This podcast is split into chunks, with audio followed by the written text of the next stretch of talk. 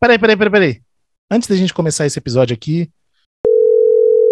Guta, você sabia que a Milk Podcast lançou outro podcast, outro programa sobre os bastidores do mercado da música? Ah, que novidade bacana. E hoje é que a gente acha isso? Pois é, é só você procurar por Fofocoff e em qualquer plataforma de streaming ou de podcast e apertar o play. Já amei o título, Fofocoff é tudo. então vamos lá, te dou notícias. Não só dará notícias, como eu espero você como convidada também, hein? Convite aceito.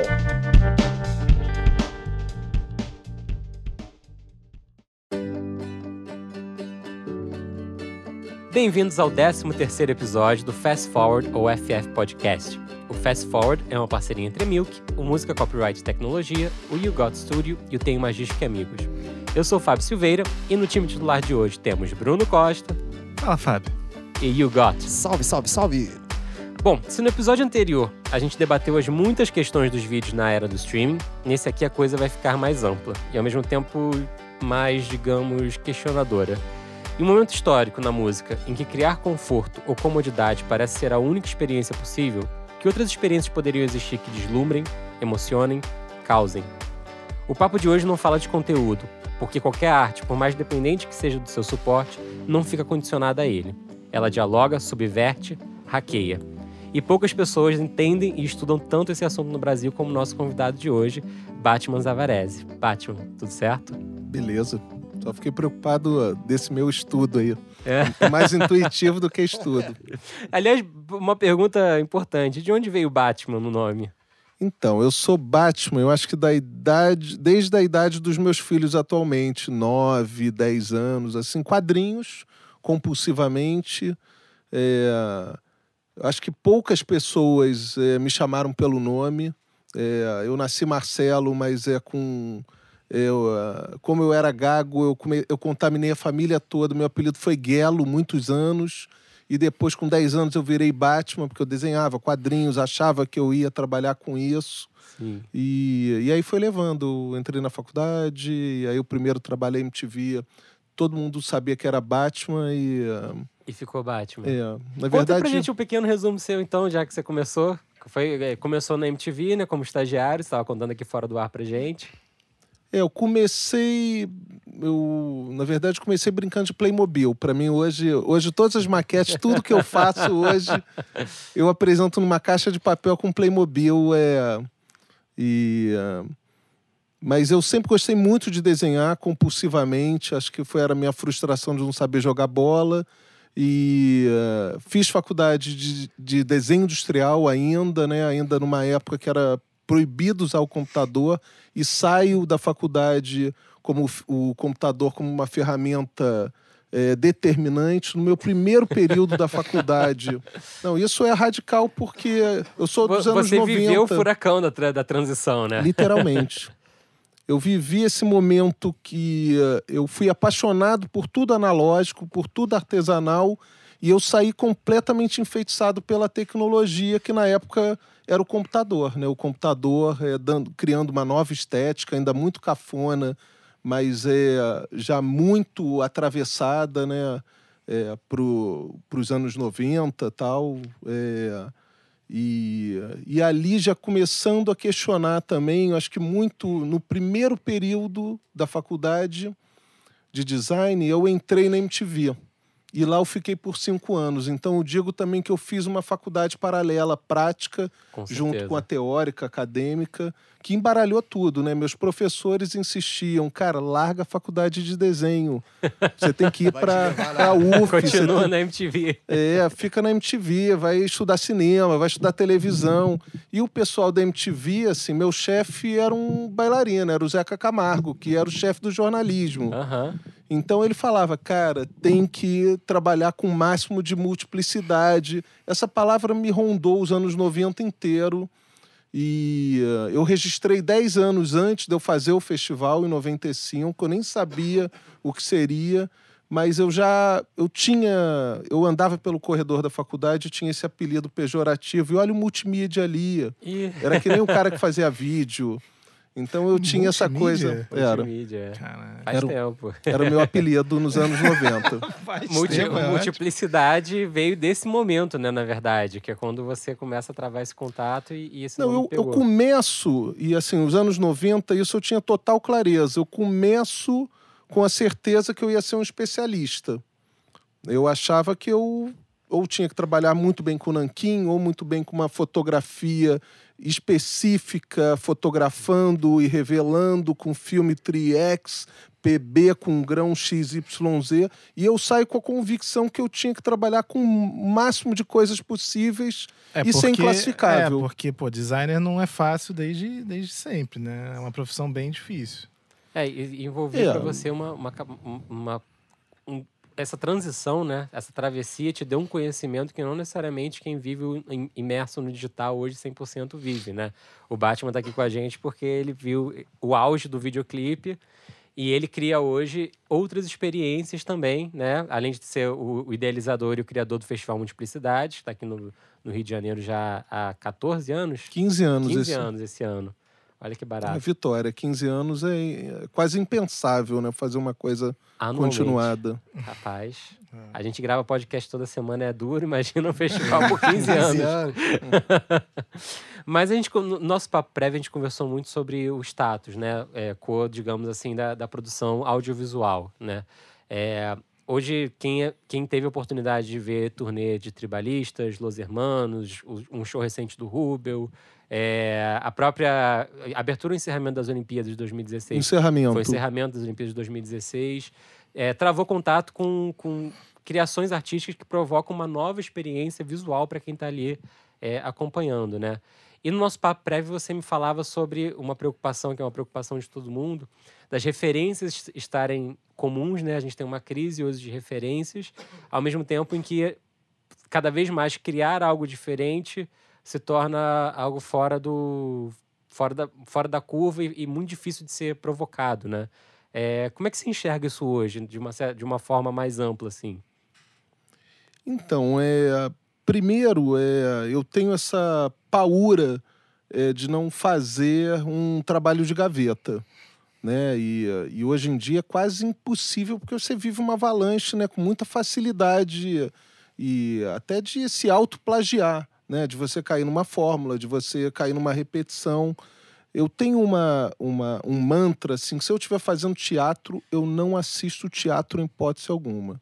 Se eu estiver fazendo alguma coisa no cinema, eu não quero ter nenhum flerte com o cinema. Eu, eu não vejo nada numa tela bidimensional.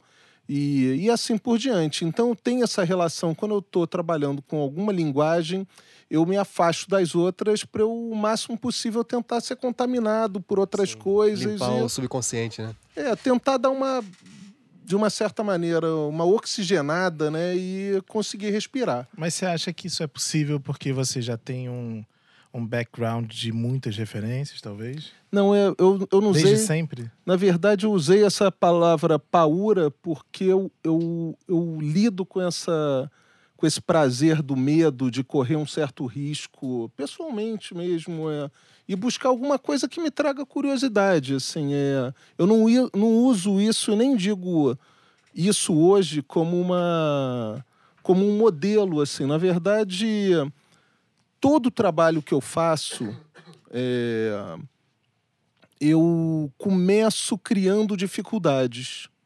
Eu sempre invento alguma dificuldade, principalmente quando eu trabalho, que é o meu modelo atual, de uma forma muito coletiva. Então, quando eu reúno minha equipe, eu começo a apresentar uma série de problemas que às vezes nem existem, nem são, nunca existirão dentro desse trabalho. Mas de alguma maneira eles podem gerar alguma discussão, ou pelo menos eu posso ganhar algum tempo até eu chegar com alguma clareza onde a gente pode você, tem, começar. algum- você tem algum exemplo recente, por exemplo? Vamos pegar alguma turnê recente que você tenha feito, Não, é, seja Tribalistas, seja Los Hermanos. por exemplo, o Marisa, né, em 2012, que eu acho que é uma Isso. turnê muito emblemática, né, no Com é, certeza. no que eu fiz, né, e, e também referência, assim, eu assistia trabalhando na MTV uma série de shows da Marisa e entendi que ela era uma artista muito diferenciada do que acontecia na música brasileira, talvez até mundial. Pela questão do investimento, a questão do tempo que ela processava é, a própria carreira e o que ela construía, né? E todos os artistas visuais que fizeram o show dela, eu tinha uma admiração profunda. Eu seguia aqueles artistas. Eu sou dessa época que. Quer dar nomes aqui, se a gente ter ah, exemplos? Eu acho que uh, é, o primeiro show que eu realmente vi e repeti, vi algumas vezes, era deviam ter uns 30 projetores apontados. A tecnologia da época nem era ainda DVD, era VHS. Era o Lula Buarque de Holanda, o Cláudio Torres. A partir dali eu me toquei que a Marisa era uma cantora muito diferenciada. No ano Quatro anos depois, teve Ernesto Neto com projeções na obra do Ernesto Neto, com aquela, aquela obra translúcida que virava uma espécie de holografia. Uhum.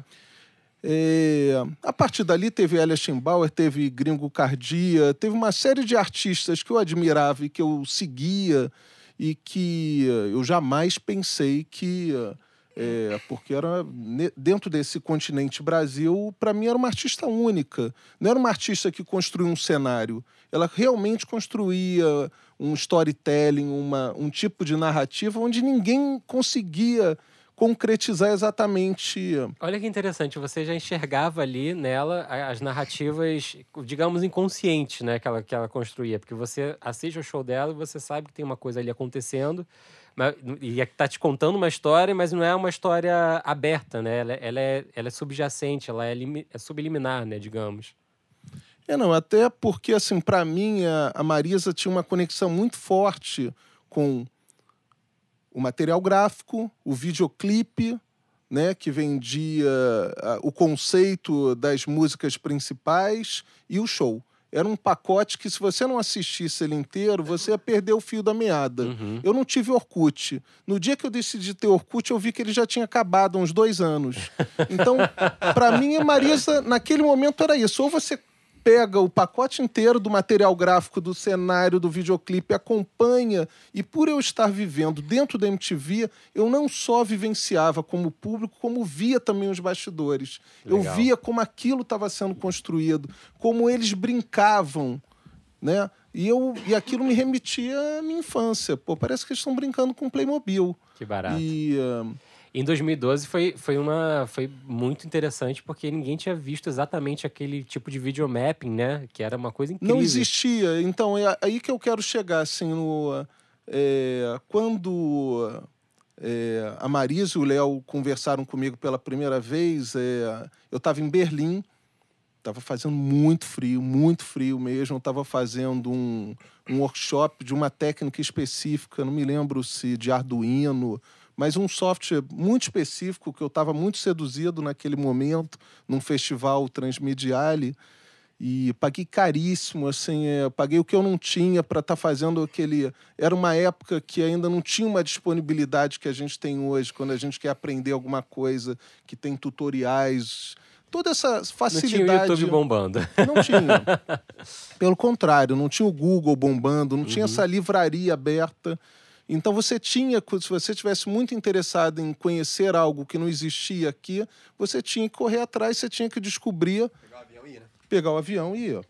E uh, quando eu recebi o telefonema dela em janeiro, é, naquele primeiro momento, eu resisti algumas vezes para acreditar que era Marisa, né? E eu perguntava algumas vezes, pô, a ligação tá ruim, ainda era aquele momento o, o celular ainda sendo implementado, você podia usar esse artifício. Eu perguntei para ela umas cinco vezes quem realmente estava falando, já tinha certeza absoluta. Mas ela respondia Marisa, Marisa Monte. Eu falei, pô, a ligação tá meio ruim, você pode falar de novo. e aí eu me toquei que eu tinha que sair daquele lugar a menos 10 graus e procurar uma calefação, porque realmente era Marisa. E. Um, e quando eu comecei a conversar com ela, eu me toquei é, que ia ter uma sintonia é, de algo que eu buscava há muito tempo, porque, primeiro, eu disse que eu só chegava no Brasil um mês depois, e ela me respondeu: Eu te espero. Olha só. Isso é muito raro, muito. né? No momento hoje em dia, então, é impensável. É, com ela, não. Com ela não, eu sei que não. Com ela mas- não, porque eu Não, repeti é a muita dose. maturidade, né? Ela realmente queria e ahn, eu pedi um tempo, né? E quando a gente sentou, na primeira conversa, eh, eu fui completamente desarmado. Eu não fui preparado. Na verdade, eu queria. Eu acho que eles. desculpa. Isso foi 2012. 2012. Talvez 2011, e o show estreou em 2012. Aham. E naquele momento eu não estava preparado, né? E eh, eu acho que a Marisa e o Léo estavam muito na expectativa que eu iria falar e eu estava na, eh, na esperança de ouvi-los. Eh, então a gente conversou sobre tudo, menos sobre eh, o, projeto. o projeto. Aham. E eu contei minha história, eu falei a- a- as metodologias que eu usava e que ali eu pude explicar um pouco que eu sou essa figura, que eu sou extremamente seduzido e generoso com as tecnologias do passado e completamente enfeitiçado com as tecnologias do futuro. Os meus trabalhos eles têm esse Totalmente. esse flerte entre passado e futuro, com a- essa linha tênue aí, meio explodida, mas é, eu gosto da, da coisa mecânica, da coisa artesanal, E aí me fala, assim, assim eu, como eu, eu, gosto do sensor. eu não tenho essa referência do show de 2012 e o, e o Fábio tava falando de alguma peculiaridade sobre o... Processo É, criativo, fez né? Processo, é. 2012, É, o, né, aqui- esse show, ele. Primeiro, o Léo, empresário e diretor-geral da Marisa, uma pessoa que sou muito grato, ele me, ele me faz um pedido e que eu entendi que era um pedido daquele momento, assim, que eu deveria buscar alguma coisa simples como solução. É, Uma reação imediata foi, claro, eu queria fazer aquele trabalho de qualquer maneira, falar, claro, vou fazendo uma coisa simples. Eu saí de lá falando, porra, é, Ernesto Neto, Gringo Cardia, Cláudio Torres, é, Hélio Eschenbach, todos esses caras fizeram. Na minha vez vai ser simples. Comigo não, José. Cara, eu usei 18 projetores, projetores que não existiam ainda no mercado brasileiro, tiveram que vir da Alemanha.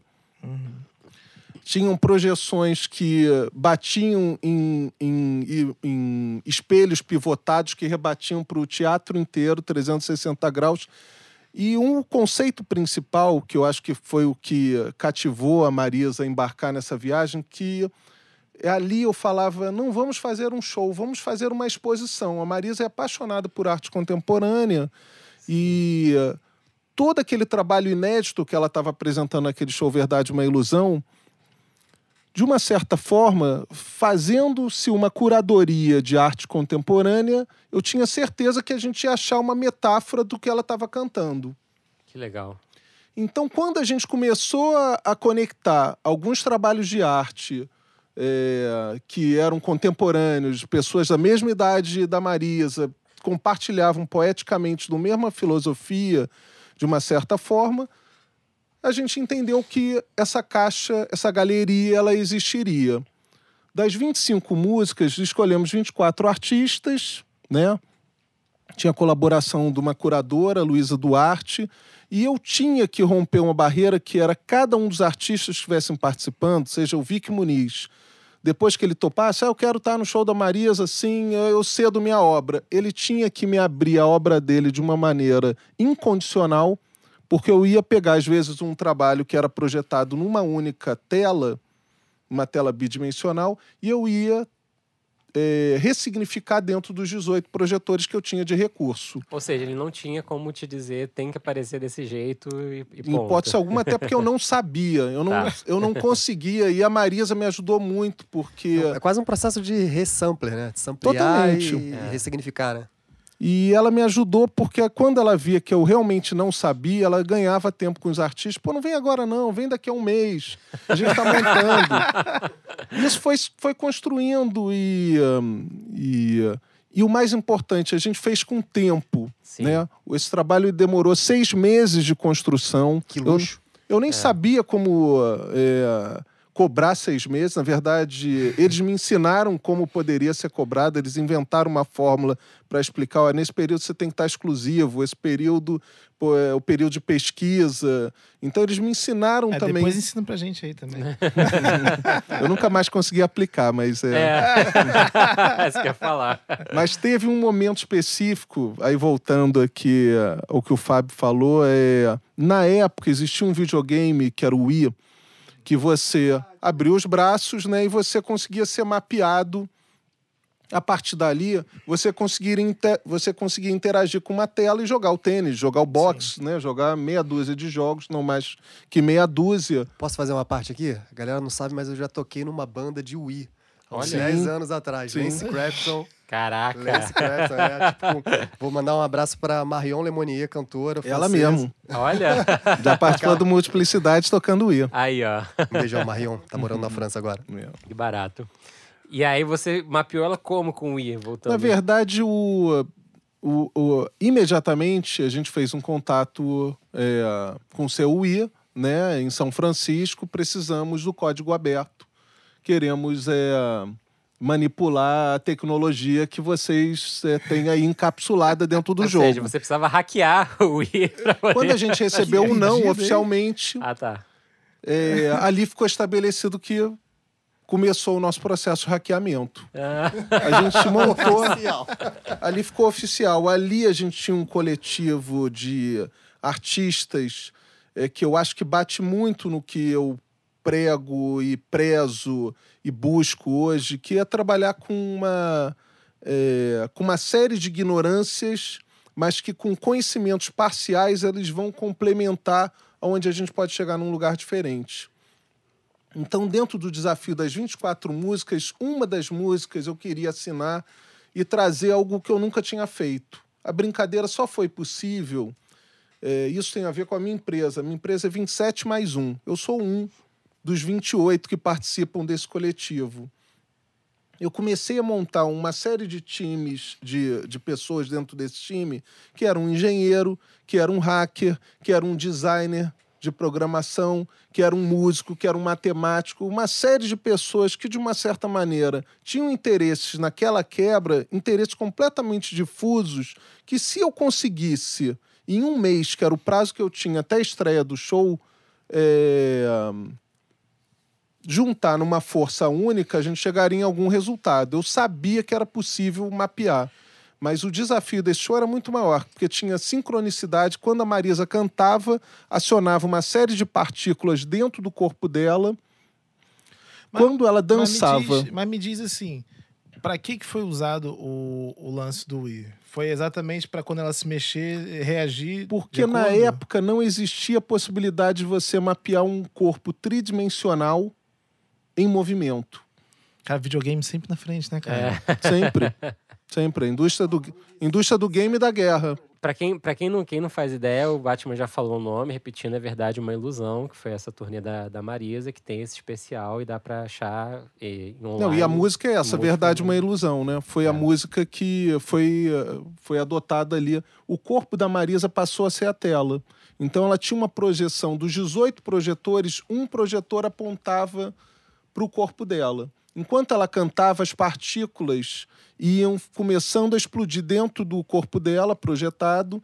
Quando ela começava a dançar, essas partículas ficavam revol- rev- re- revoltas e aí elas saíam do corpo e projetavam no fundo da tela.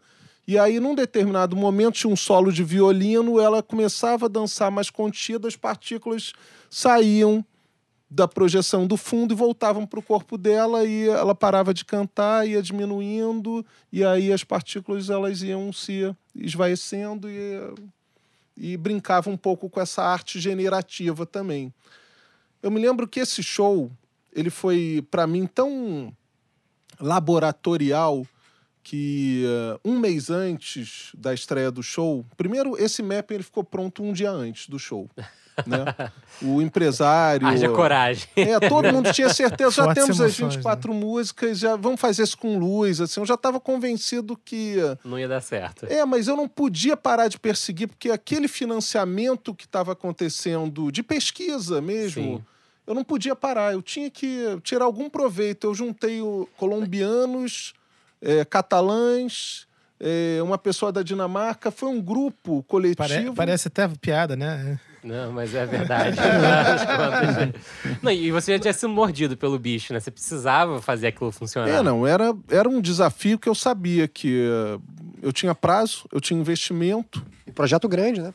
um projeto grande que eu podia realmente sonhar alto e ahn, e além assim de toda toda a delicadeza de falar com artistas que eu sei que são super renomados da arte contemporânea e tal, que era um desafio também explicar conceitualmente como é que eu estava quebrando também alguns Sim. códigos do trabalho dele.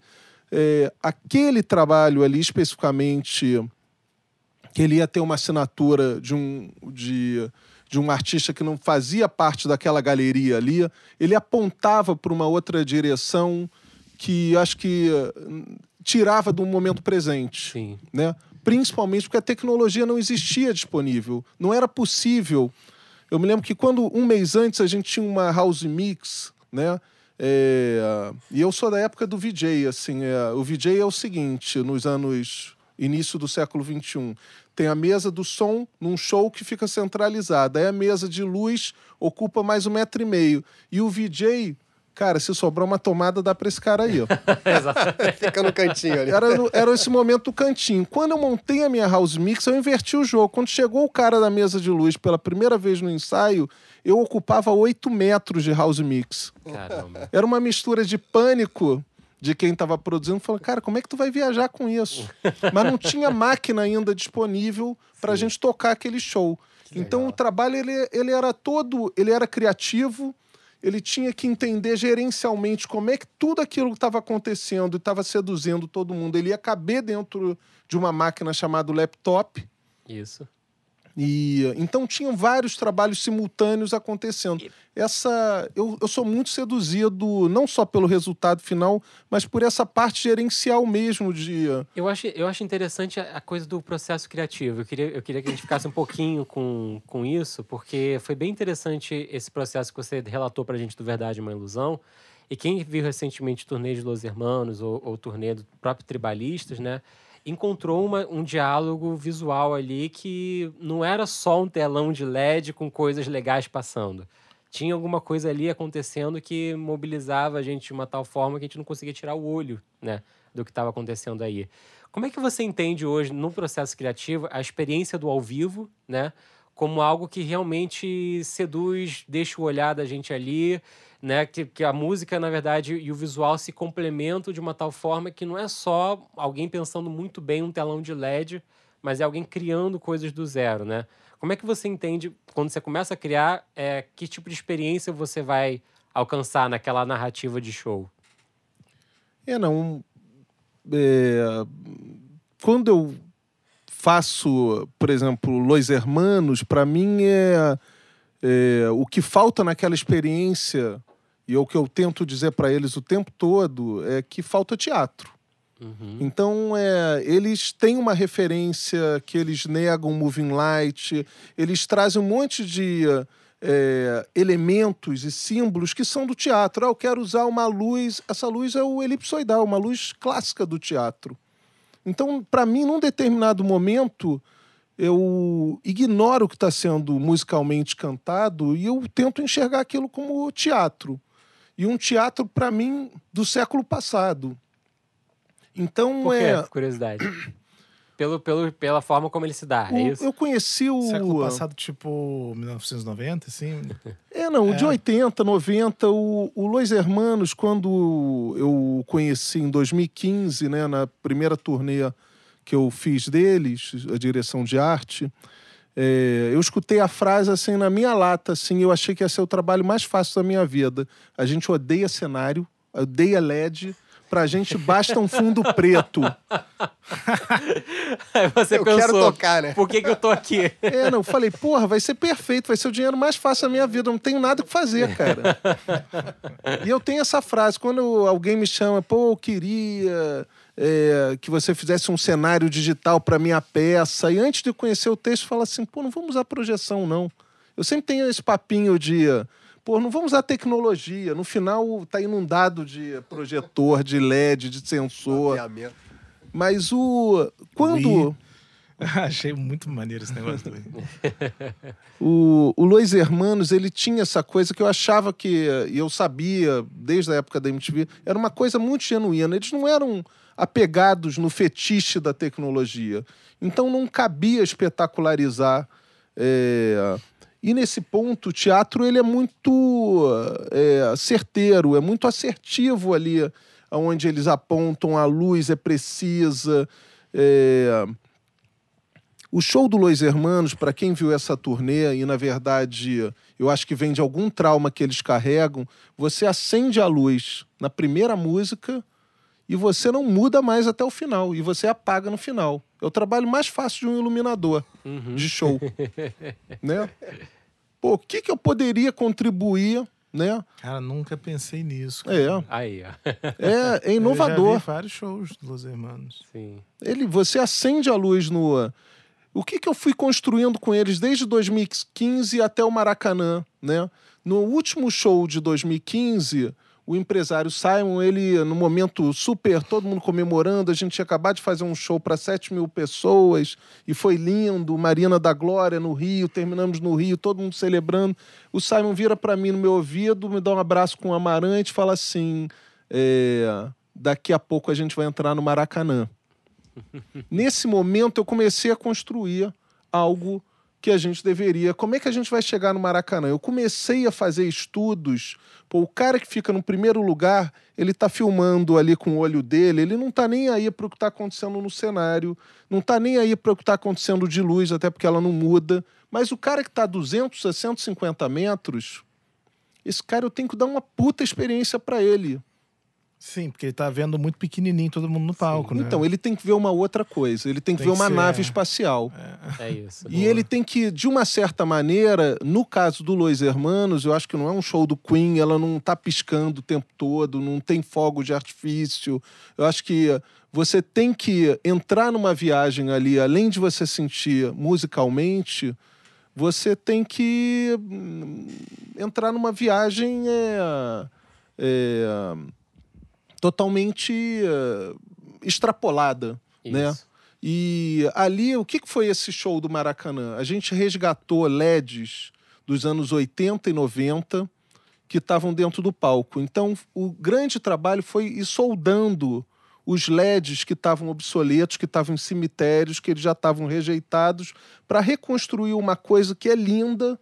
Hoje os LEDs são produzidos na China. Tem um vigésimo da potência desses LEDs Que dos anos legal 80 isso, e uau. 90. Então foi o trabalho mesmo de Artesania. artesania. É, Totalmente. é legal o, o- o trabalho do Batman, porque assim, além de ser um mestre de processo criativo, assim, ele é muito hands-on, né? Tipo, Sim. é, não é só pensar e. Porque tem muito artista que às vezes pensa, pensa, pensa, tem, é muito bom no, no, no- na parte de. De venda. de- é, e depois ele. Como é que fica o fazer a coisa, assim, né? Pô, eu vou citar novamente aqui, bicho, hackear o i pra poder. Pô, isso aí foi foda, hein? É. Tô impressionado. Mas faz parte da pesquisa, né? Você falava muito sobre o seu interesse no antigo e o interesse no novo. É, né? não, e tem a É, ver verdade, com, faz tempo sentido, né? também, né? Você só tem coragem de fazer esse movimento quando você tem tempo, não é nem Isso. quando você tem dinheiro, é quando você tem tempo. Vou pegar esse link e mandar pra todos os artistas que eu trabalho, cara. Não, mas é. É, mas isso é um ponto fora da curva, né? Tipo, a gente tá aí nessa acelera- aceleração do tempo presente. A gente tá falando aqui há semanas. Sim. É uma música por semana, é um single por semana. E É. agora, como é que você vai fazer um trabalho visual por semana? E eu Calma. acho, e eu, acho que esse é um, eu acho que esse é um ponto central, porque a pesquisa, né? Você, você tava falando da. A gente tava falando justamente disso antes aqui, né? Que o multiplicidade festival é um momento que você para pra pesquisar. Né? Você se dá esse tempo porque a velocidade de hoje já não te deixa tanto, né? Mas aí, É. uma coisa que eu acho tão, tão interessante é que a gente fala de uma música que você leva uma semana pra lançar, ela talvez dure só uma semana, né? Mas a gente tá falando aqui de, de, de trabalhos incríveis que, pô, São tem experiências, muito, né? muitos anos, E- né? Esse é o ponto, na verdade, né? A experiência que você cria a partir do momento que você constrói um- uma experiência de ao vivo ou uma... É criar com algo duradouro, outras. né? Algo que fixa na memória das pessoas. É, não tem como ser rápido. É né? que, assim, é, hoje em dia, é, eu acho que se você tiver essa ambição, eu quero é, construir algo, assim, na minha santa humildade, é, eu acho que você não vai conseguir nunca chegar nesse lugar para você atingir a memória eterna das pessoas. A gente está num momento de, de tanta confusão, né, de tanta avalanche de informação, que realmente, se você quer capturar é, a memória das pessoas, você tem que dar um beijo nela. Uhum. Né? Você não tem que criar uma imagem, você não tem que. Se você. Eu acho que a gente tem que apontar sempre para aquele lugar que. Se você está indo para um show de música, pô, é, vamos. Eu, eu hoje eu brinco o seguinte: é, os trabalhos que eu, que eu tenho desenvolvido, eu tenho uma preocupação 360 graus. Então, quando você entrar no, no Maracanã e quando você sair, você tem que porra, ter a mesma experiência do que a princípio você está pagando, que é para ver aquele show que deve demorar duas horas. Se você comprar cerveja gelada ou teu refrigerante, ir no banheiro sem fila, e se você passar pela catraca, não passar por nenhum estresse, você vai ver um puta show, que é o que eu posso entregar. Mas a minha preocupação hoje maior é, é todo o entorno. Uhum. E para isso eu chamo de 360 graus Sim. né? Eu acho que hoje uh, o meu trabalho de artes visuais ele está mais preocupado com essa, es- essa experiência eh, concomitante ao que eu entrego, ao que eu pesquiso, porque isso pode arruinar completamente todo, todo Não esse adianta todo o trabalho. seu trabalho. de resgate. chega de mau humor e pronto. É, não, e depois como é que eu vou explicar? Não, o LED dos anos 80 foi soldado, tem mais 5 mil LEDs, não, não importa, entendeu? Então é. Agora, se você assistir o show, não souber de nada que está acontecendo lá, mas entender, cara, lá dentro, tudo que estava acontecendo dentro do palco do Los Hermanos, tinham 12 câmeras que projetavam eles mesmos lá dentro. Só que no LED dos anos 80 era um pixel que era impossível de ver, não importava. Para mim era importante colocar aquelas, aquela banda dentro daquele LED Uau. que era luz. Né? Mas do lado de fora tinha um LED dos anos 90 misturado com outro do final dos anos 90, com outro do início dos anos 2000, do outro do meio do ano 2000, e aí até o ano 2019, aí tinham mais outros cinco modelos que depois toda hora ficam te oferecendo outra coisa mais obsoleta Aham. para morrer e te dar outro, te dar outro, te dar outro. Então a gente brincou um pouco dessa linha do tempo que a gente está completamente abduzido e você via. E essas telas do lado de fora que formavam as imagens, elas, elas tinham um, um trilho mecânico que elas se moviam. Então, alguns momentos, as telas do, do século XXI, elas iam se afastando e só ficava uma tela lá dos anos 90 parada, que era a única imagem que sobrevivia, que foi a tela mais resistente, era a tela mais potente de luminosidade e foi a tela mais cara, porque a gente teve que resgatar, a gente teve que ressuscitar essa tela. E o tempo todo, fornecedor, eh, todas as pessoas envolvidas, cara, não vai dar certo, não vai dar certo. Era para mim a tela. Vai era no a tela. cemitério das telas. Não, e, e e tinha Era que dar tela que certo pra em mim tinha múltiplas que ser cidades, vista, né, entendeu? brasileiras. Então, esse ato simbólico também de resgatar eh, o que a banda trazia de genuíno, do que eles defendiam da tela preta, eu acho que foi a primeira vez que todos eles vieram e falavam, cara, bateu em mim, assim, tá todo mundo falando, Que agora eu tô barato. entendendo. E foi a primeira vez, na, na- acho que na história do Los Hermanos, que a gente pôde mexer na luz. E é interessante né, né, nisso, Batman, que é que, na verdade, tem no resgate uma experiência nova, né? É, e olhando para frente, né, agora, tentando pensar um pouquinho do que, que a gente está vindo, do que está vindo aí de música efetivamente, né? A gente tem falado muito da realidade virtual, claro, a realidade aumentada como também uma outra forma de dialogar com audiovisual para música. Que experimentações e que caminhos você acha que vai seguir, né? Um, pergunta um. Pergunta dois. Que experimentações e caminhos você tem visto que são super interessantes e que te, às vezes te tiraram do eixo ou te deixaram encucado? A gente tá querendo entender o que você tá pensando aí futuro. Então, é, eu acho que a gente está num, num, num momento assim que, ah, que a tecnologia ela tem sido tão, tem, tão, tão sobrecarregada né, como uma fórmula mirabolante que eu particularmente tenho achado um saco. Assim, é, e eu acho que isso é coletivo. Né? Sim. É, então, hoje você entrar num museu, é, tudo ter realidade virtual, tudo ter realidade aumentada. as coisas estão perdendo propósito, né? Eu, eu gosto dessa possibilidade, assim, é, é, eu, eu acho que eu sou, eu sou um cara que eu nasci nos anos 70. Eu fui criado para seguir uma linha reta, ser um especialista, e eu sempre gostei dessa ideia de um dia ser um especialista. Eu queria desenhar um único quadro do Batman e estaria satisfeitíssimo. Né? Hoje, eu vivo nesse labirinto com um desejo incessante de fazer alguma coisa que eu não faço a menor ideia.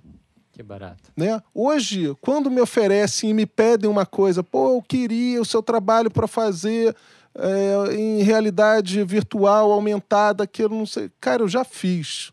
Desculpa, eu já fiz. Eu não, uhum. não consigo realizar aquilo e eu, eu fujo da, das minhas fórmulas de gaveta. E claro que isso é, ao mesmo tempo, quando eu resisto e quando eu insisto é, nessa poética de existir dentro de um outro lugar, é, acaba valorizando também esse personagem que está buscando alguma coisa. Agora, eu não sei te explicar, além da minha curiosidade, o que eu estou em busca. Uhum. Essa curiosidade de fazer o que eu nunca fiz é o que me move, né? Sim. Eu tenho que arrumar mecenas malucos para investir em coisas que.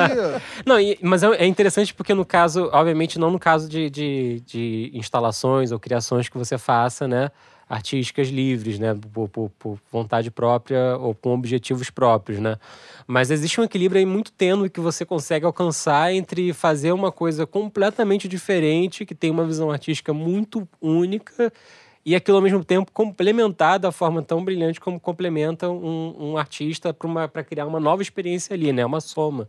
E sempre fugindo do caminho fácil, né? É, que é uma, que é uma coisa que é menos é, racional e até menos emocional e mais intuitivo, assim, é porque obviamente a gente quer fazer alguma coisa que a gente contribua para para pelo menos ter mais poética, né? No mundo onde tudo é muito realista, tudo é, muito. Eu dei uma, eu dei uma viajada aqui nesse, nesse lance que é é um paradoxo, né? Ao mesmo tempo que você poderia ganhar muito dinheiro uma vez que você faz algo muito bem sucedido e as pessoas querem repetir a fórmula, o que te faz bem sucedido é exatamente essa busca por não repetir a fórmula, né? É, já fiz isso aqui, isso aqui eu não quero fazer de novo.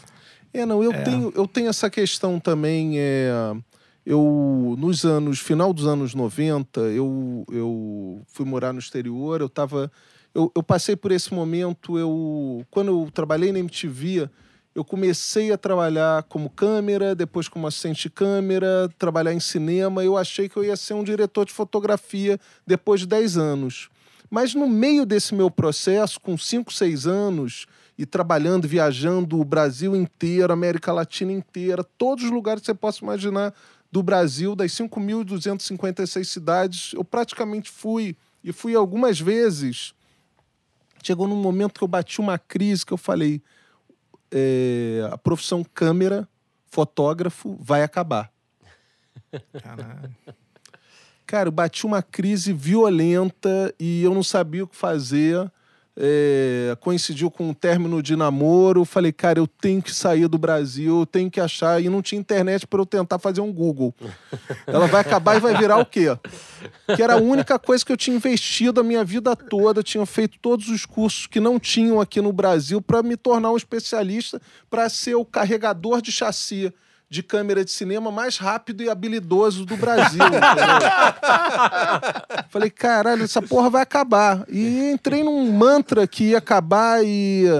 E aí eu viajava, eu ia ver o pôr do sol, falava, caramba, isso, cara, não vai mais valer nada, todo mundo vai fotografar com a mesma coisa. Eu não tinha ainda Instagram, filtro, que todo mundo fazia a mesma foto. E... Eu entrei numa puta crise Fui para primeiro para Nova York, fiquei um mês, depois fiquei seis meses em Londres e lá eu ganhei uma bolsa para a Itália, num lugar chamado Fábrica. Sim. Que foi um lugar muito radical na minha vida. Era, era dirigido pelo Oliviero Toscani. Eram 30 pessoas, cada um de um país do mundo. Ali eu entendi também que os trabalhos multidisciplinares eles podiam ganhar um outro um outro conceito que aqui no Brasil era muito pouco empregado, né? Não As era só pessoas experimentação, era, pra, era prático. Ele tinha. era era eram era criações reais. era totalmente ali, eu até ali eu tinha uma referência do do it yourself, né? É, você você tem que fazer por você mesmo, você tem que se aventurar, né? Ali na fábrica eu entendi que você tinha que fazer com o outro, do it with others.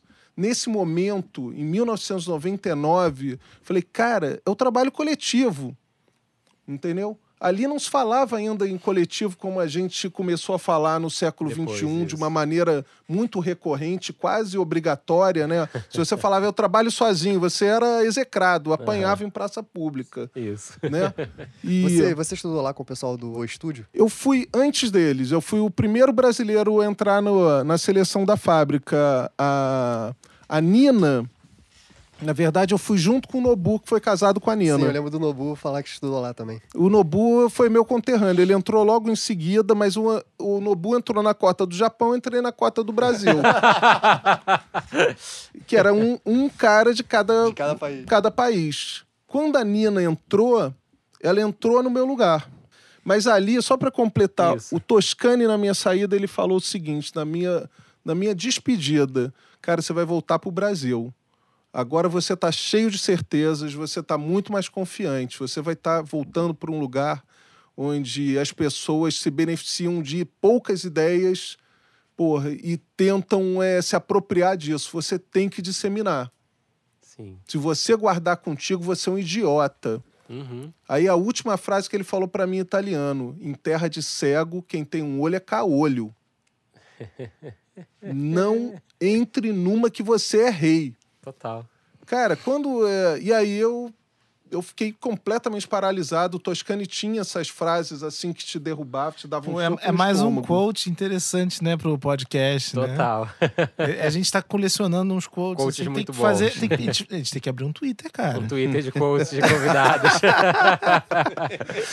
Mas é, é interessante a coisa do. Você Tem que fazer abrir um- logo antes que acabe o Twitter, hein, pô? Oh, meu Deus, cuida- O faz Batman ele já tá né, ali, ó. Já tá qual ali próximo? frente. É, Fast forward. Mas aí é fast forward total. Convidado mais fast forward até hoje. 2025 não vai ter essa Deixa- porra, não, deixa hein? acabar, não, por É. favor, cara.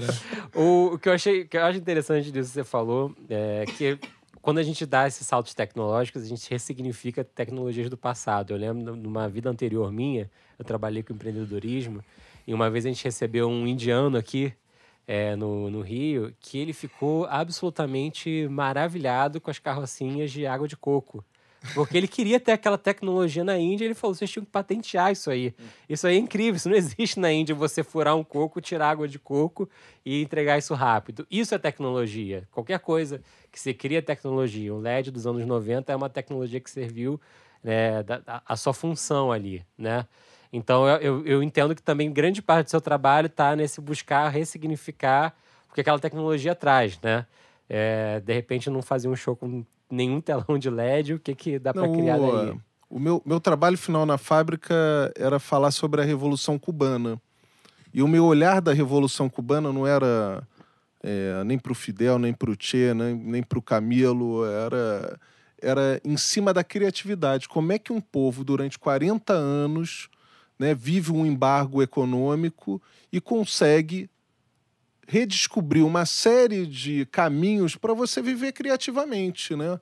Esse olhar, e isso eu fui à Cuba para entender. Pô, você pega um, um joelho de tubo de PVC, coloca dentro do carro, mistura com motor de máquina de lavar. Essa necessidade que gera criatividade, isso eu achava que era a fórmula que ia, de uma certa maneira, me tornar viável para eu não voltar a fazer uma série de coisas que eu fazia antes de ir para a fábrica. E eu voltei da mesma maneira que eu falei, pô, a câmera vai acabar, e eu voltei para cá, puta, ela não acabou, dei um puta tiro pela culatra. eu voltei com outra convicção. Eu não trabalho mais com tela bidimensional. Eu voltei com esse papo pro Brasil no ano 2000.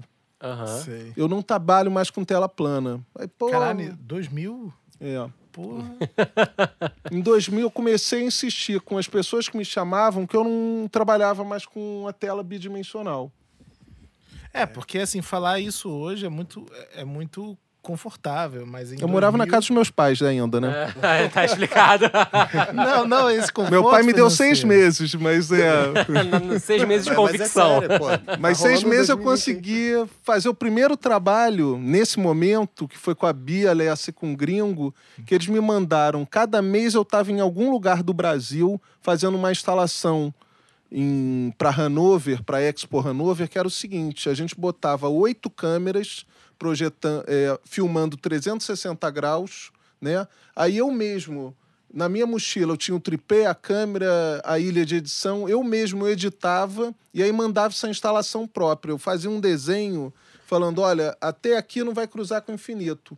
Se projetava com oito projetores dentro de uma colmeia, né? 360 graus, você entrava no Ceará, aí você saía dentro dessa parede elástica, você entrava no Carnaval do Rio e eu ficava viajando durante nove meses.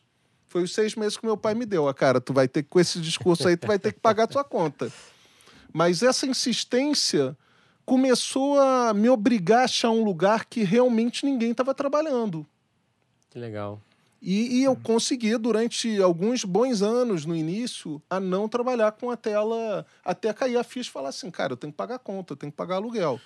Mas é, eu comecei a abrir caminhos que surgiu multiplicidade a Mas, partir daí. mas você sabe, você falou de hacker, mas você sabe que isso que você faz é, é, é ser hacker, né? É. Essa coisa de você desconstruir um sistema, entender a partir é, dessa engenharia reversa como construir algo e como construir algo novo, isso é definição de hacker, né?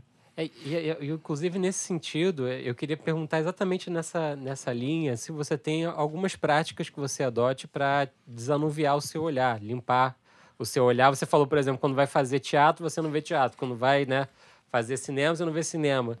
Tem alguma outra coisa que você faça, algum cuidado que você tenha para não viciar o olhar? É quando ele vai fazer show, ele joga videogame, né? Eu já entendi isso. É. Não, videogame tem que jogar sempre. Sempre. O, eh, O meu filho joga sempre, eu deixo tranquilo. Importante. Olha só, tem uma. Falando em videogame, assim, é, durante anos. Eu não sei se eu vou te responder, mas mais ou menos é, tá nesse lugar. É, o, ah, durante anos eu tentei com o Festival Multiplicidade entrar no planetário. Eu achava que aquela tela, e quando eu descobri que era a terceira maior cúpula do mundo, É imenso, exatamente. né? O terceiro maior duomo do mundo tem um na Rússia, outro na Inglaterra e o terceiro é do Brasil, no Rio de Janeiro. Pô, eu entrei numa de eu tenho que fazer uma coisa no planetário. E aí eu conversei durante dois, três anos seguidos com o presidente do planetário e falava, não, os astrólogos, não sei o quê. Aí um dia eu levei meu filho. Os pra ver- astrônomos. Os ast... Sei lá, astrólogos. Ato falho, É, né? a gente tá com a, com, a, com a Lu e Leão agora, não vai dar, cara. Mas é por aí. Os, os Houve um astrônomos tempo que também. era todo mundo astrólogo mesmo. Cara, meu filho me levou. Eu fui com meu filho, né, pra ver um, um, um show que tinha lá programado no, no planetário que chamava é, Noite com as Estrelas. E aí, obviamente, demorava 15 minutos. Quando deu um minuto, meu filho começou a ficar inquieto. Falou, pai, não aguento mais. Não aguento mais. Não aguento mais. Ele devia ter uns 6, 7 anos, 8 talvez. Ele começou a insistir, não aguento mais, não aguento mais. Eu falei, puta, filho, vamos até o final, tem que acontecer alguma coisa. Eram três projetores de slide, Aham, é assim, da época mesmo. da faculdade dos anos 80, assim. E, e aí eu falei, não, não aguento mais. Aí levei ele até a sorveteria no shopping do lado. Quando a gente voltou, falei, filho, vamos lá de novo, vamos dar mais uma. Comprei mais uma vez um ingresso na outra sessão. Que já era uma outra, né? Que era uma outra, era Pink Floyd no planetário. Eu falei, porra, Pink Floyd vai ser maneiro. Claro. Porra, introduzir um moleque ao Pink Floyd no planetário vai ser foda, né? Cara, deu 30 segundos, ele começou a ficar em pânico, aí ele começou a falar, pô, se tivesse aqui todo mundo com videogame jogando nessa tela, não sei o que. Eu falei, porra, quer mais sorvete, filho? Vamos negociar quanto sorvete tem que te dar pra você assistir essa porra até o final. Cara, né? sabe o que eu fiz? Eu saí de lá, fui na porta do, do presidente do planetário, falei, cara, me receba. E aí, quando eu, quando eu, ah, ele, ele me recebeu e ele me tratava com o maior carinho, e ele falava, cara, os astrônomos, os astrólogos, ninguém vai te aceitar aqui. A gente tem um medo danado de entrar música eletrônica, drogas. Eu falei, cara, meu filho tem uma ideia, cara, que eu quero que você escute. E eu nem sei mais se eu quero fazer, porque, cara, eu já enxerguei o que eu queria fazer aqui. Mas eu sei que a resposta é não. Uhum. E aí o moleque falou. Pô, imagina, tem quantos lugares? Ah, 416. 416 pessoas jogando nessa tela, todo mundo junto, Space Invaders, não sei o quê. Aí o, o presidente planetário olhava para mim, cara, tu acha que é possível? Eu falei, claro. Eu não tinha a menor ideia como é que viabilizaria aquilo. claro. claro que é possível. moleque de 8 anos está falando, cara. É o que eu tô tentando te dizer, cara. Só que eu não tinha essa verborragia tão clara. Sim. E aí a gente entrou no planetário. E aí fe fe fizemos o um primeiro mapping que hoje aquela cúpula ela tá mapeada em, é, em termos de engenharia eletrônica. Ela, ela passou por um software que foi inaugurado, lançado ali, que num festival chamado Full Dome, dentro do festival Multiplicidade. Então esse tipo de desvio e de acaso me interessa profundamente. Ou seja, basicamente, o seu desanuviar o olhar é ir olhar uma coisa diferente. É, não. É, ali é eu ficar já, curioso. Quando eu já tinha desistido, eu entendi, cara, encontrei essa, essa, esse clique intuitivo de algo que pode te levar a algum lugar que você desconheça. Pô, me interessa profundamente, assim.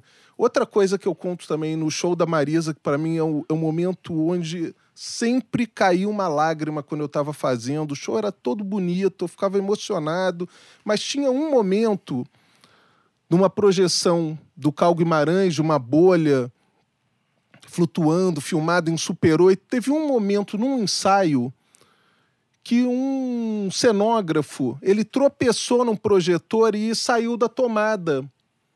E aí entrou uma luz azul que é uma defesa do projetor quando você uhum. corta a conexão da imagem, né? Quando Sim. você interrompe. Entrou uma, uma, uma luz azul. Nesse momento, é, eu não entendi, caramba, o que está acontecendo? Isso veio da luz, isso veio do. Não é do filme do Cal, do que que. Quando eu vi que aquilo era um acaso, eu queria um inferno na vida dos engenheiros e dos hackers que estavam programando o software. E a gente já estava já quase colocando o laptop, que eu falava, cara, eu quero que aconteça o efeito de desplugar um projetor no meio do show para entrar aquela luz azul.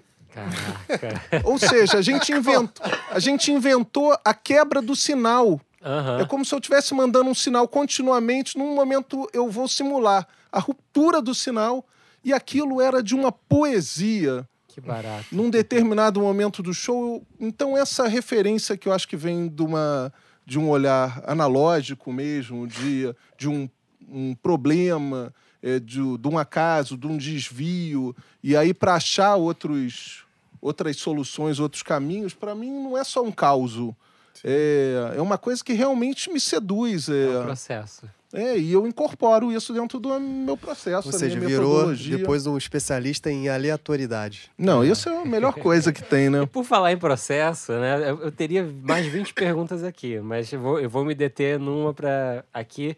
Você está com um processo artístico vivo nesse momento, que é o projeto Macro, né? Com, com Pedro Luiz. Conta pra gente um pouquinho de onde surgiu esse projeto e, e como vocês estão construindo e onde vocês estão indo com esse projeto? O macro, ele surge desse encontro junto com Pedro, que a gente já se conhece há pelo menos duas décadas, talvez um pouquinho mais. E mas a gente nunca tinha trabalhado, acho que tão perto como a gente sempre desejou, por vários motivos. Né? Você vai fazendo, os trabalhos vão pintando e aí você vai adiando. Aquilo sempre foi uma coisa que foi ficando na nossa gaveta imaginária e, e não acontecia.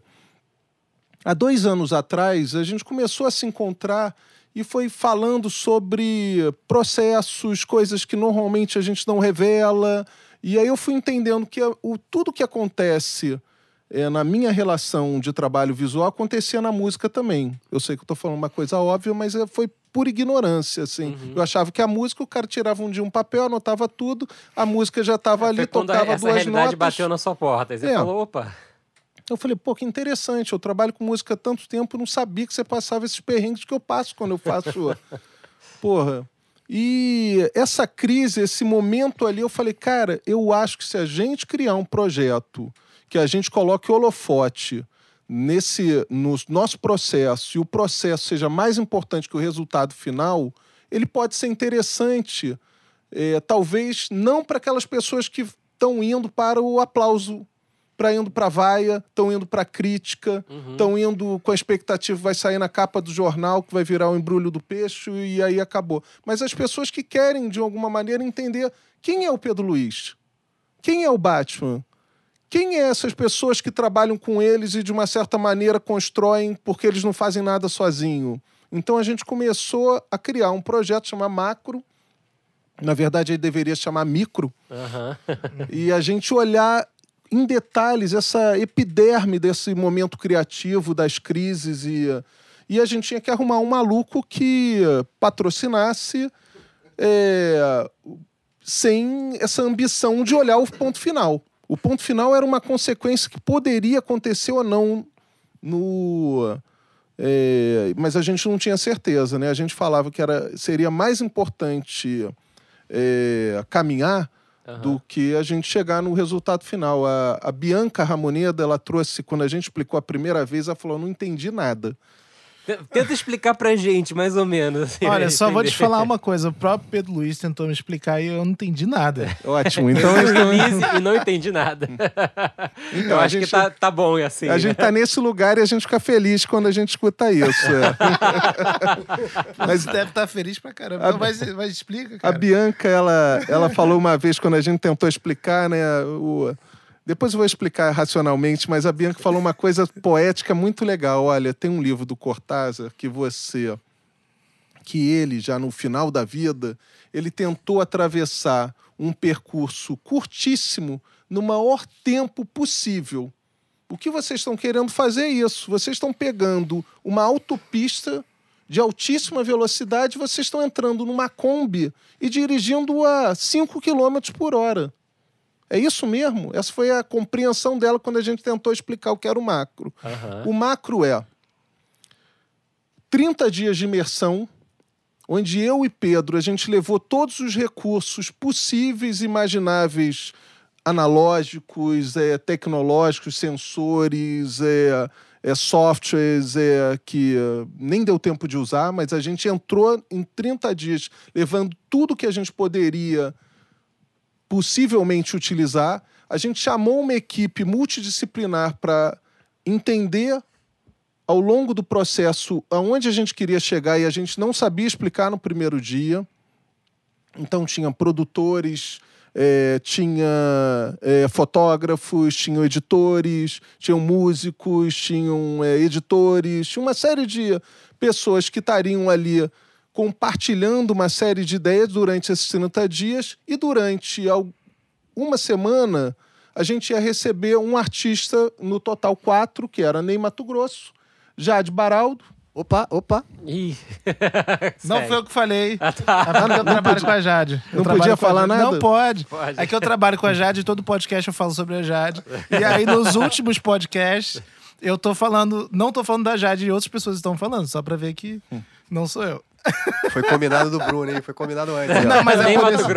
Jade Varal. Mas é por isso que Ney, eu tô ligado. Jade... Por isso que eu tô ligado Rubel, no projeto. Rubel. É. E a Bianca. E a Bianca Ramonedo. E isso é, é, foi um efeito dominó, porque quando a gente explicou e a estratégia foi, Pedro, vamos primeiro explicar para o Ney. Porque se o Ney morder a isca, os outros três podem não entender mas eles vão participar. é só falar que tem o Ney. e aí todo mundo terminava com essa frase: Cara, eu não entendia. Mas, mas o Ney eu vou. Mas, cara, se o Ney tá topando e vocês estão à frente disso, acho que eu vou contigo. O que vai virar? É... em defesa da parte da Jade, a gente topou por causa do Pedro Luiz, tá? Aí, ó. Nem conhecia o Batman, inclusive estou se conhecendo é, nesse momento. Exatamente o, vai virar um show agora, no dia 20 de novembro. Uhum. É, dentro desse processo imersivo, a gente se tocou que o cenário ele tinha que abraçar essas duas pessoas que tocariam ao vivo, que é o Pedro Luiz e o Yuri Queiroga, né? Que vão tocar multi-instrumentos, e eu chamei num determinado momento que eles tocam junto, né? Esses dois caras tocam ao vivo junto com um monolito. Esse moto- monolito, às vezes, é, vai tocar é, violão, às vezes ele vai tocar alguma coisa que é um laptop. Mas eu Aham. chamei de monolito Legal. só para ele eh, condensar todas as coisas que estão ali dentro, encapsuladas. E esses quatro convidados, eles vão estar tocando virtualmente nessa tela que está sendo projetada. Na verdade, a gente tem uma, um- uma tela em V que ela simboliza um livro, que também dentro do processo, um dia a Bianca abriu o livro, eu falei, cara, É para, esse é o cenário.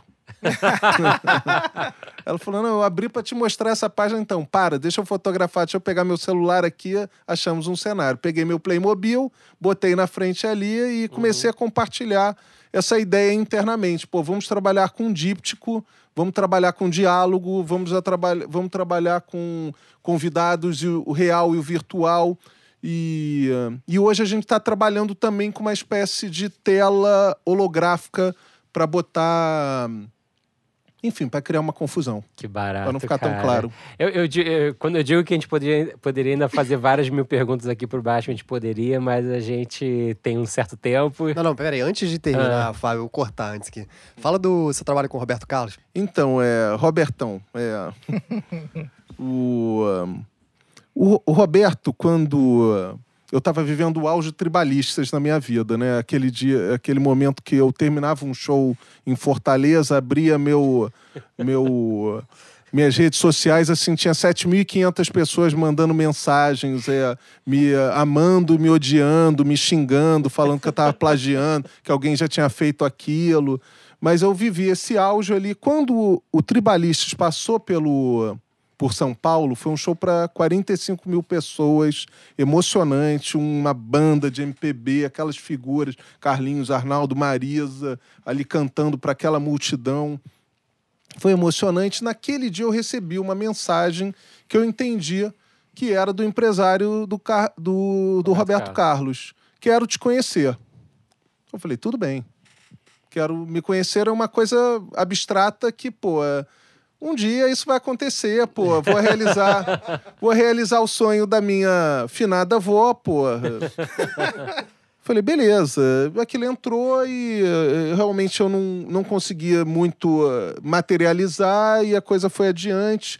Começou uma turnê da Europa e no meio eh, da turnê da Europa do Tribalista, eu viajava com eles. Não é comum, eu, quando eu faço um cenário, um, um trabalho visual para um show, eu dificilmente eu sigo. São raras as vezes que eu faço isso é, começou insistentemente um pedido para é, eu ir na Globo e eu fui, eu confesso que eu desconectei completamente que podia ter uma relação com o Roberto. Quando cheguei o dia na Globo, pô, eu tô lá esperando, daqui a pouco entra na porta Roberto Carlos.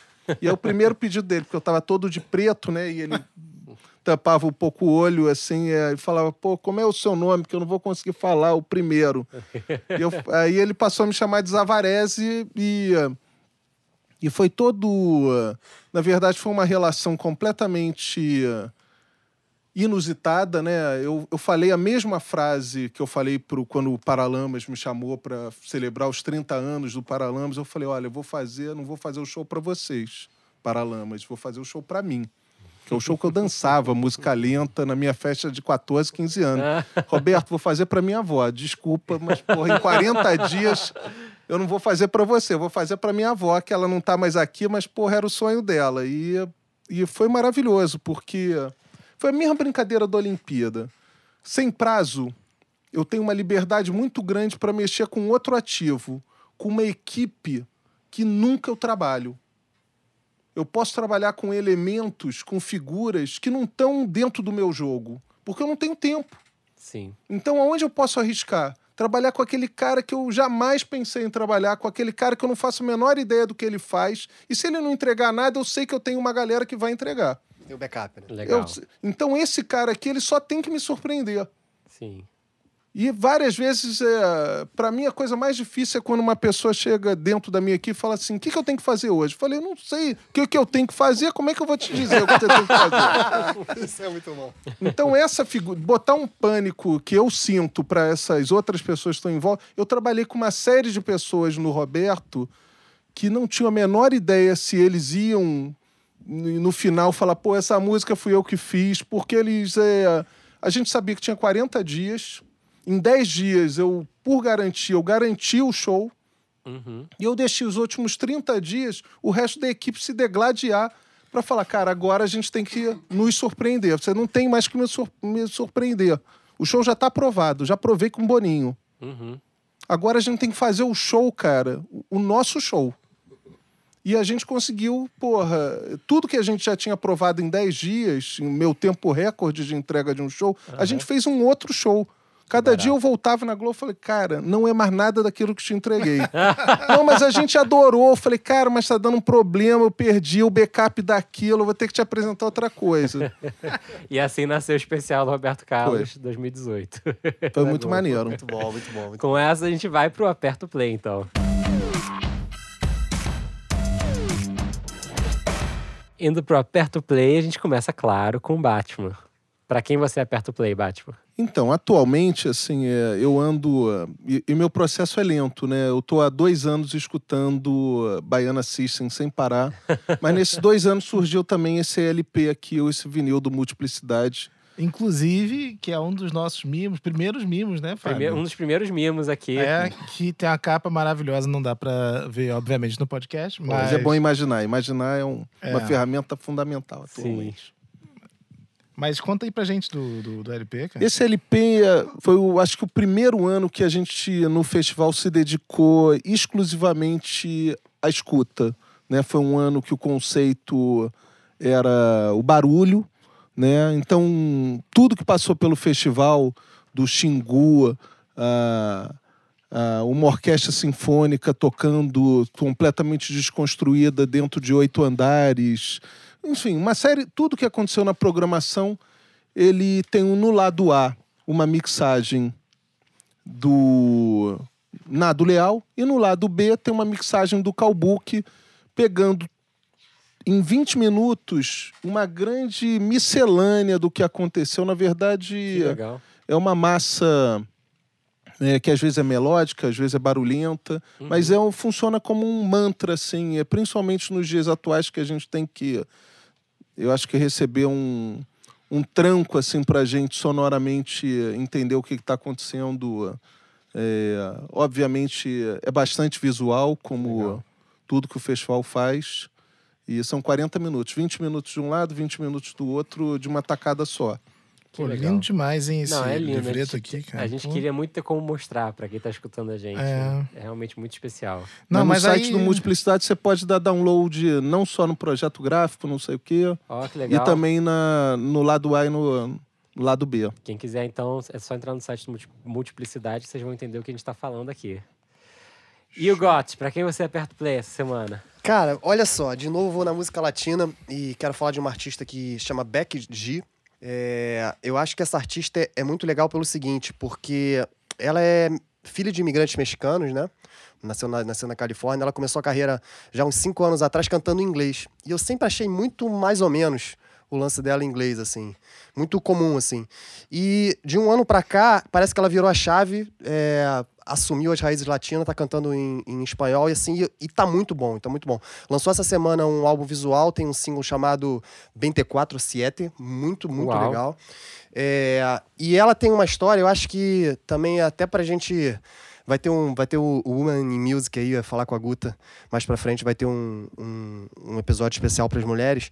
Ela tem uma história, foi produzida pelo Dr. Luke, que é o produtor da Katy Perry, e teve aquela história toda com a Kesha, né? Kesha. Isso. Então, e ela também teve uma briga com esse cara, com esse produtor. Caramba. Então fica aí pra, pô, eu acho que é até um tema que a gente tem que tocar aqui mais pra frente. Sim. É, é, essas relações dentro do estúdio, inclusive de abusos, né? Sim. É, então ela é uma menina que, a Beck, de, que também teve, tá com um processo gigante em cima do cara, é, sem entrar em lado de ninguém, mas é sempre suspeito, assim, é tudo. 100%. É, Então, e eu acho que desde que ela começou a cantar em espanhol, cara, assim, tá demais. Tô muito feliz, cara. Tipo, Já salvei no meu aqui. é. Beck G. Bruno, Cara, então, eu queria falar de uma de uma uma banda que é uma das minhas favoritas, que é o Cold War Kids. olha, Que eu, inclusive, fiquei muito chateado de não ter ido no Lollapalooza que eles tocaram. Como É. Arcades, por falar nesse aqui, no, episódio que a gente tá falando sobre inovação, eles tiveram um dos clipes interativos mais legais que eu vi em muito tempo, que era um clipe que você basicamente trocava é, cada instrumento integrante baseado numa cor e ele fazia um live mixing da- da- das versões da- dos instrumentos que você estava escutando, tocando ali. É, talvez você seja mais fã que eu, né, Fábio? Mas não, é... não, não sou tanto não, mas é porque a ação realmente... Isso, eu tô falando lá em 2009, 2010 no Uhum. Foi realmente impressionante. Sim, não, eles têm a parte estética muito foda, realmente tem. É, Os clipes sempre têm uma, uma pegada mais cinematográfica e, e não necessariamente o, cinema, o cinema mais moderno, mas às vezes até bem retrô, sabe? Essa coisa de película e tal. Mas é, eles estão, eles lançaram esse, esse EP que na verdade é uma compilação de, de quatro músicas e é tanto uma compilação de quatro músicas que não tem um nome. o nome do EP é o nome de cada música, né? Beyond the Pale, Waiting for Your Love, é, Fourth of July e Complainer. Mas é. Eu, eu, gosto, eu gosto bastante quando, principalmente, eles exploram o formato canção, que é o que aconteceu bastante nesse EP. Bacana. Eu tenho duas recomendações principais. A primeira é sou muito fã dela, eu acho que é uma, eu acho que é uma artista seminal, justamente em ressignificar arte e relação com música e tudo mais, que é o primeiro disco solo da Kim Gordon, ex-integrante do Sonic Youth. No, no Home Record, é, para quem leu a biografia dela, que eu acho absolutamente obrigatória, é, que ela lançou em 2015. Ele é um disco que dialoga muito com a verdade da vida dela, do que aconteceu. E eu tava vindo pra cá, eu vi umas fotos dela tocando no Louvre, que eu fiquei chapado de ver aquela coisa dos quadros e ela ali sentada, ela, ela em pé tocando sozinha. Eu acho. Admiro muito, é, é um- realmente um, um, um ícone e fez um descasso solo. E é um disco que vale a pena ser escutado. Minha outra recomendação, no extremo oposto, é alguém muito novo. É um duo que eu escutei hoje e eu absolutamente achei incrível a música. Fico curioso para ver o que elas vão aprontar mais, que é um duo de meninas chamado Marujos. E a música é um single que saiu semana passada chamado Eu Te Amo, Mas Não Gosto de Você. E a música eu achei uma composição interessante, uma estética interessante. Eles fazem MPB eletrônica. Elas fazem MPB eletrônica, mas é muito moderno, não é uma coisa. Muito moderno e retrô ao mesmo tempo. Usam sons e timbres de videogame dos anos 80 e 90. Legal. E é muito, muito, muito interessante. Marujos, eu te amo, mas não gosto de você. Que paradoxo. Que paradoxo. E, não, e a, e a letra é boa também. Ela chega por esses lados bem legais. É, Continuando as indicações, eu queria começar a contar para todo mundo que dos dias 4 a 8 de dezembro acontece em São Paulo, assim São Paulo, que é uma das principais feiras de música e negócios, e para conhecer artistas novos tocando, no centro de convenções lá, diretamente do Centro Cultural São Paulo, você tem show o tempo todo acontecendo no Teatro de Arena, e é um evento incrível, que é parceiro nosso a partir de, de hoje, e vai acontecer muita, muita coisa legal lá que a gente vai poder anunciar em breve.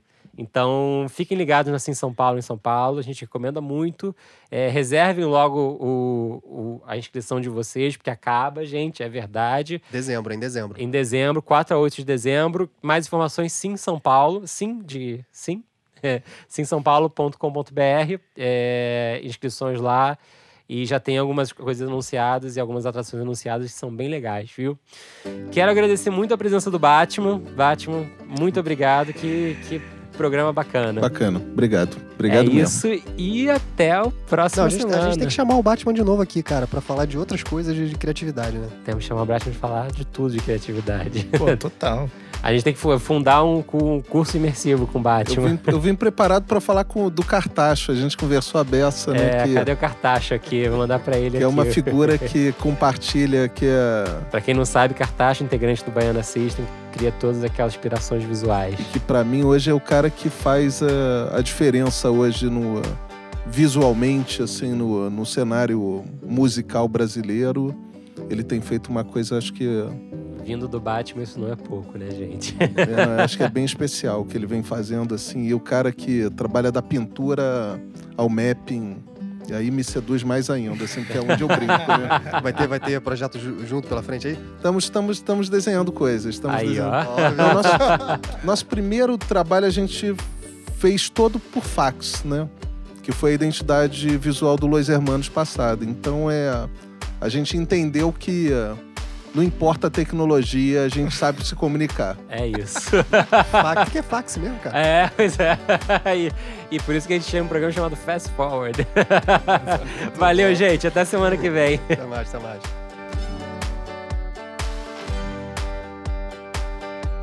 O FF Podcast é produzido por Fábio Silveira, Bruno Costa, Guta Braga e YouGot. O editor-chefe é Fábio Silveira. A gravação de áudio e edição final são feitos por YouGot no YouGot Studios, no Rio de Janeiro. A trilha sonora é de YouGot e Bian. Até a próxima.